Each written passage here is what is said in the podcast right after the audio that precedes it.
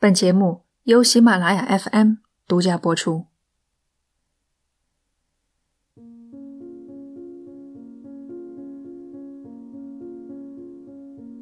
第一版的格林童话中有一个故事，叫做《一些孩子玩屠宰的方法》。再版的时候，格林兄弟把它剔除了。故事是这样的：在荷兰的一个小城弗拉纳克。一群五六岁的孩子在一起玩游戏。他们给每个人安排角色：一个屠夫，两个屠夫助手，一个厨子，还有一头猪。游戏的玩法如下：屠夫将猪按在地上，用刀割开他的喉咙；屠夫助手跪在一旁，用碗接住鲜血，留着做香肠。屠宰游戏被大人发现，杀人的孩子被带到议会跟前。议会的大人们为难了：孩子杀了人，可他不过是在做游戏。于是他们做了一个测试，让孩子在苹果和金币中二选一。孩子选择了苹果，喜笑颜开，以为选了更好的那个。议会由此判定。他还是儿童，不能被起诉。孩子自由了。现在你应该明白格林兄弟为什么剔除这个故事了。许多童话都是对孩子的警示，但这则童话更像是对大人的提醒：暴力不是成人的特权。这里是奇谈第九十七。至死不渝。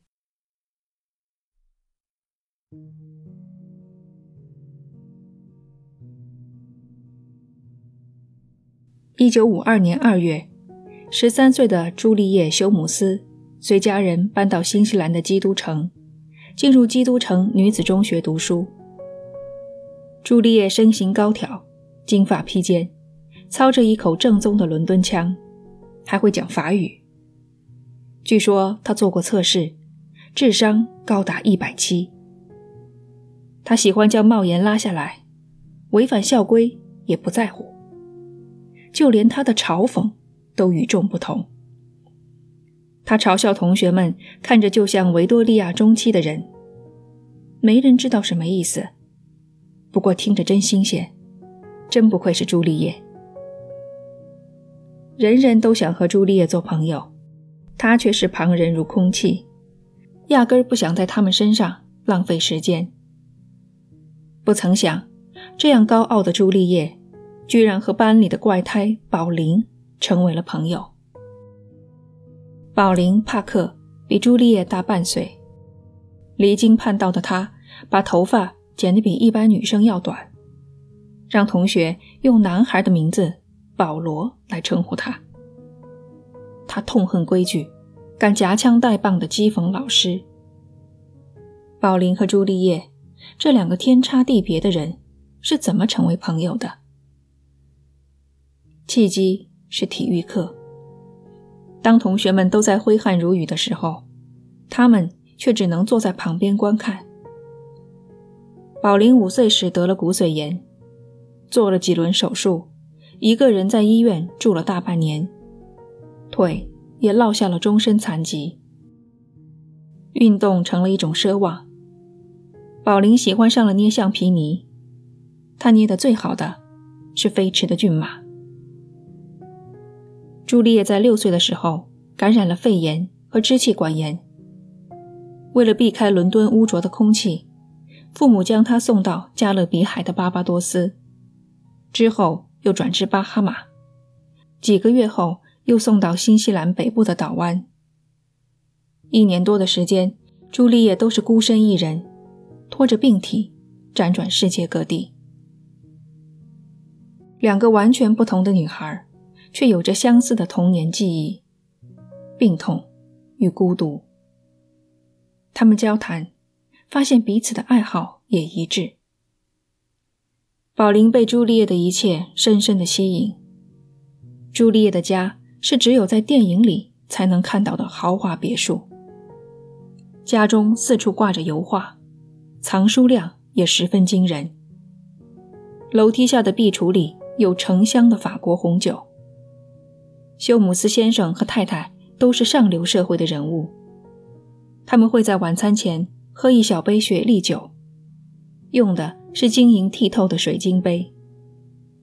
他们对宝林十分友好，欢迎他常来家里做客。一回到自己家，宝林立即从梦境跌落现实。家具陈旧破败，没一样东西是整洁的。自己的父母经营炸鱼薯条店，一家人大部分时间都待在一间屋子里。屋里有一个烧饭的煤炉，挥之不去的鱼腥味在脑子里游曳徘徊。父亲比母亲还矮。对妻子唯唯诺诺，母亲脾气暴躁，动不动为了一点鸡毛蒜皮的小事大动肝火。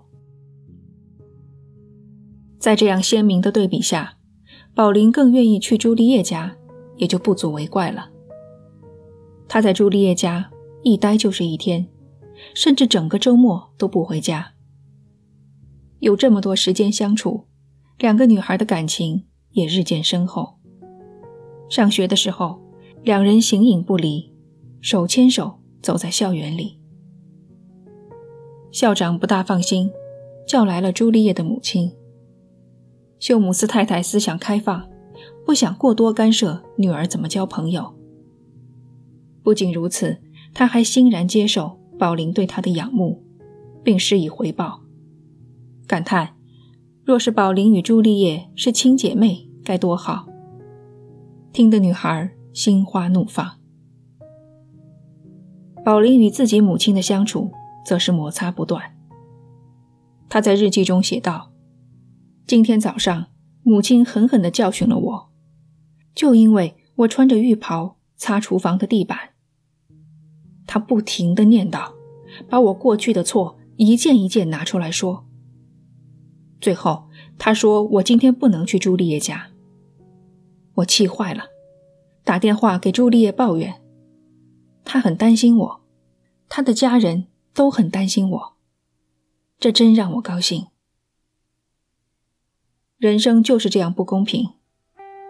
要让宝林与朱丽叶交换母亲，宝林眼皮都不会眨一下。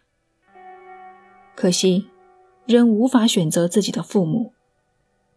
如果问朱丽叶，她多半也想换一个家庭。一九五三年五月，朱丽叶的父母有事必须回英国。三个月的时间，该怎么安置朱丽叶呢？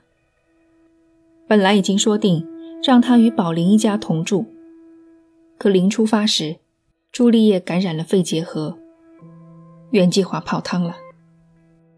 朱丽叶父母显露出了上流社会人士的通病：冷漠，以自我为中心。他们将生病的朱丽叶扔给一家封闭型疗养院，安排一个朋友隔三差五的去看看，自己则登上了回英国的飞机。在疗养院的日子乏味至极。宝林受到身份的限制，只来探望了三次。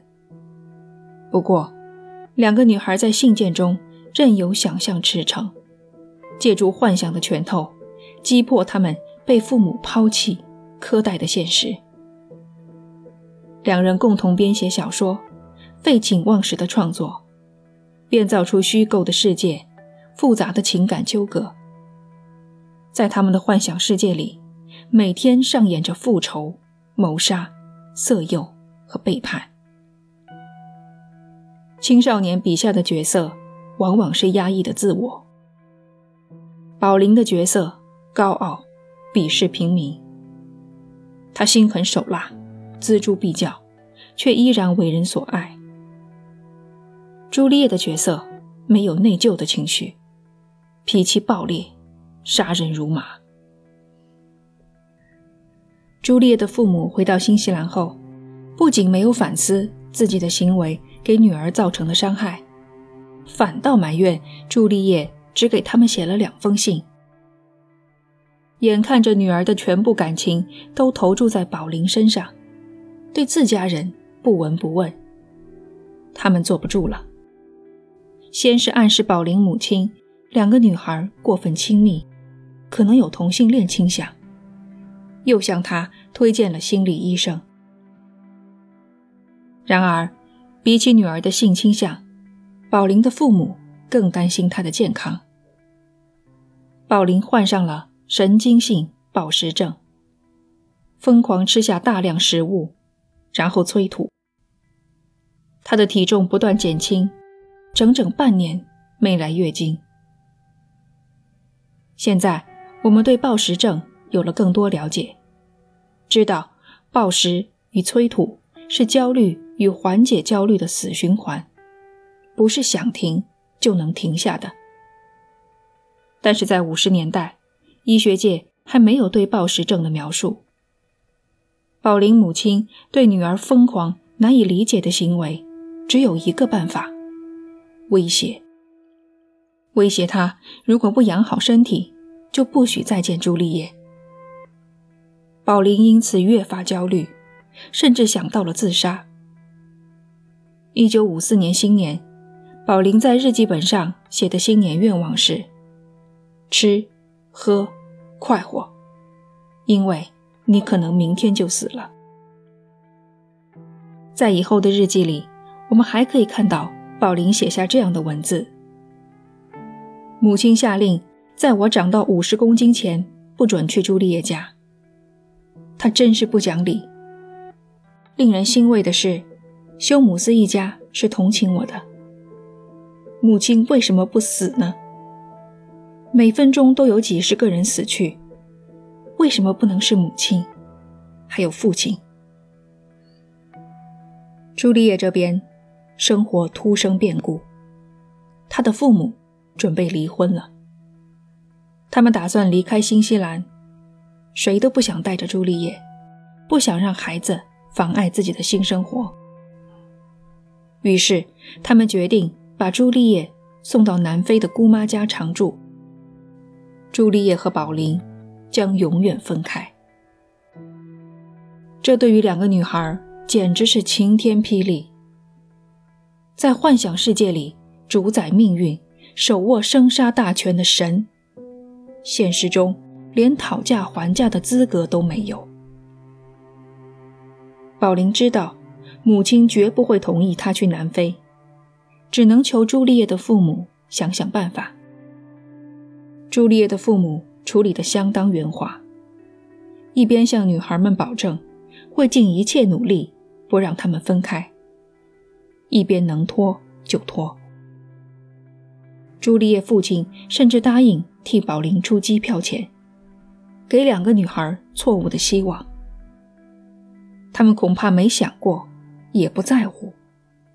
这么一来，宝林母亲就成了女孩们唯一的敌人。宝林早就想他母亲死了，他的身上集中了人类最难以忍受的缺点：坏脾气、唠叨、愚蠢、小心眼儿，这些宝林都恨之入骨。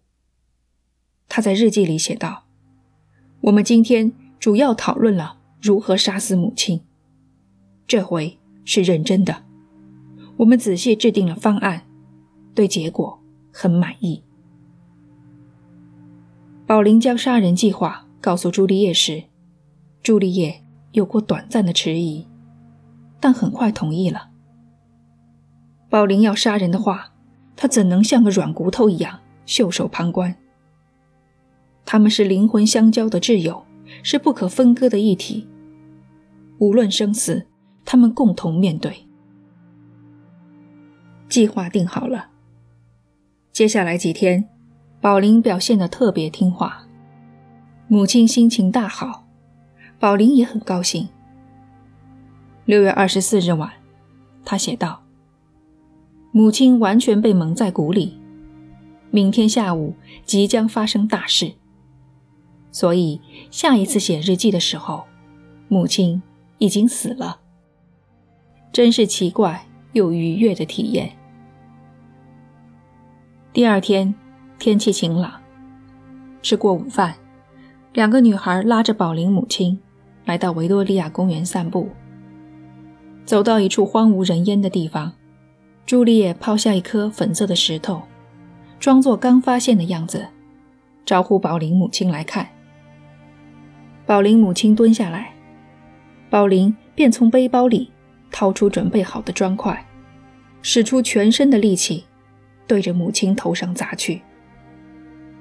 母亲本能地捂着头惨叫。两个女孩一惊，这是计划外的状况。电影里，人只要挨那么一下，就歪头断气了。可眼前的人，还能发出嚎叫。宝林赶忙一下又一下的猛砸母亲的头，但他始终不肯倒下。他们只好扑上去，摔倒宝林母亲，将她按住。朱丽叶接过砖头，更加凶狠的砸他的头。有地面的支撑，每一次打击力度都是加倍的。鲜血喷溅，反抗逐渐减弱。模糊而可怕的呻吟从嘴里发出来。宝林和朱丽叶互换，朱丽叶扼住宝林母亲的脖子，固定她的头。宝林接过砖头，不断的抬手落下，对着太阳穴、前额任何可以瞄准的地方。宝林母亲蠕动两下，不自主的抽搐。两个女孩想把她拖到河谷边滚下去，造成意外失足的假象。可他们拖不动死沉的身体，只好把她丢在原地。离开时，母亲的嘴里。仍在吐着鲜血。女孩们跑回先前喝饮料的茶水亭，哭喊着：“妈妈，他死了！”老板娘给他们一人一条毛巾擦脸。朱丽叶小声说：“天哪，他人真好。”说完，两人都咯咯的笑了出来。警察不费吹灰之力。就将事实调查清楚。宝林和朱丽叶一点也不慌，他们是未成年人，就算被抓，也不会判死刑，大不了坐几年牢，或是关进精神病院。他们还是在一起。来为他们做评估的心理医生惊讶于二人的冷血。朱丽叶说：“死亡对于宝林母亲。”没什么不好，她本来就活得不开心。那天他知道我们会做什么，对此一句怨言也没有。而宝林最先想到的，是给朱丽叶的父母添麻烦了。对自己的母亲，他一点也不后悔。如果再来一次，他还要杀死他。出庭时，两人小动作不断。偷笑，交头接耳，写小纸条。法警两次介入，让他们集中精神。辩方律师祭出精神病的大旗，但陪审团不是那么好糊弄的。谋杀罪成立，介于二人年龄太小，才十四岁，因而免于死刑，判处有期徒刑五年。给宝林和朱丽叶当头一棒的是，两人将被分去不同的监狱。刑满释放，朱丽叶立即出国前往意大利。宝林又多了半年的保释期。期满后，他改名换姓，离开了新西兰。两个人就这么消失在了人海中，直到九十年代。一部改编自本案的电影《罪孽天使》上映，让新西兰的世纪之案重回大众视野。有人发现，畅销书作家安·佩里竟然就是朱丽叶。她定居在英国，写作由少女时期的爱好变成了全职工作，而他专攻的类别，说来颇有些戏剧化，竟然是推理小说。安接受了不少采访。记者问他如何看待当年犯下的罪行，他回答自己做了一个极其错误的决定。他一度担心宝林会轻生，那将是他的罪过。当年的监狱生活很苦，他活该受这份苦。安的回答跳不出错，却透着一丝疏离感，符合他的个性。宝林也被记者找到了，他现在叫希拉里·内森，住在英国东南部的一个村庄，开了一间少年马术学校。希拉里拒绝了采访请求。不过，他的姐姐温迪同意了。温迪形容希拉里活得像一个修女。多年前，她皈依了天主教，每天除了工作就是祈祷，不参与任何社交活动，独身，不看电视，不听广播，与外界几乎没有联系。姐妹俩从没有讨论过杀害母亲的细节。温迪透露，希拉里花了差不多五年的时间才明白了死亡的含义，才真正意识到自己做了一件多么可怕的事情。希拉里的身份住址公开后，他火速卖掉了房子，再次消失。房子里有一幅壁画，主角是两个女孩，一个黑色卷发。和年少的宝林一样，长着一对翅膀，赤身裸体被锁在鸟笼里。另一部分，一个金发、形似朱丽叶的女孩坐在一匹飞马上。黑发女孩试图抓住马腿爬上去。左下角，一柄利斧从中间劈开一株嫩绿的植物，被劈开的两半各长着一个。尖叫的人体。再看其他部分，两个女孩都失去了天使的翅膀，彼此相拥，狰狞地笑着，置身于熊熊烈火中。而壁画的中央，黑发女孩独自坐着，头颅低垂。上方是一棵枯死的树，背景是一片荒原。这幅壁画应该是希拉里亲手画成。少女时期的疯狂、幻想、自恋，那段至死不渝的友情，只给成年的她留下一片荒凉的焦土。宝林和朱丽叶自入狱后，再也没见过或联系过对方。